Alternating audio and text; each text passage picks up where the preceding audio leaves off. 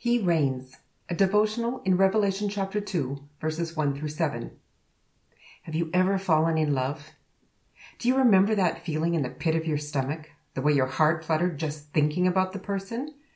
Do you remember trying to figure out their favorite food, the color they liked, or the perfume they preferred?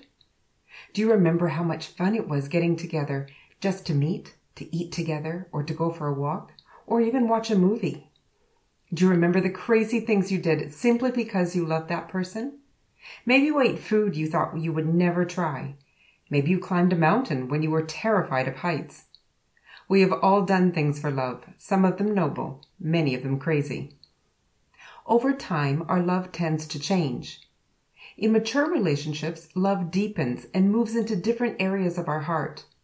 It manifests itself in new life and a family begins. We know that this love must be cared for because if left unattended, things start to get dry and eventually dry up. Perhaps we stay together as a couple for the sake of the family, but it becomes more of a routine than a conviction. We do all the right things, but we don't do things right. We hug, we talk about our finances, we make sure the children are okay. But we have no zeal, no passion, no real vision nor interest as to where this is going. This is exactly what happened to the church in Ephesus and what could happen to any church in the world, including ours. We start so passionately and end so tired.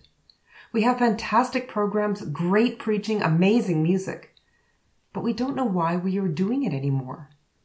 We love our church, but we have fallen out of love with Jesus. And so we have to remember we need to take out the photo albums and talk about the stories of when we first met. We remind each other of how fun it was to be together, to share life and dreams together. We decide to love again, passionately. In the same way, we need to remember Jesus and fall in love with him all over again. When we are passionate about Jesus and when we know why we are doing what we are doing, we will not only be able to stand, but overcome whatever the world throws at us.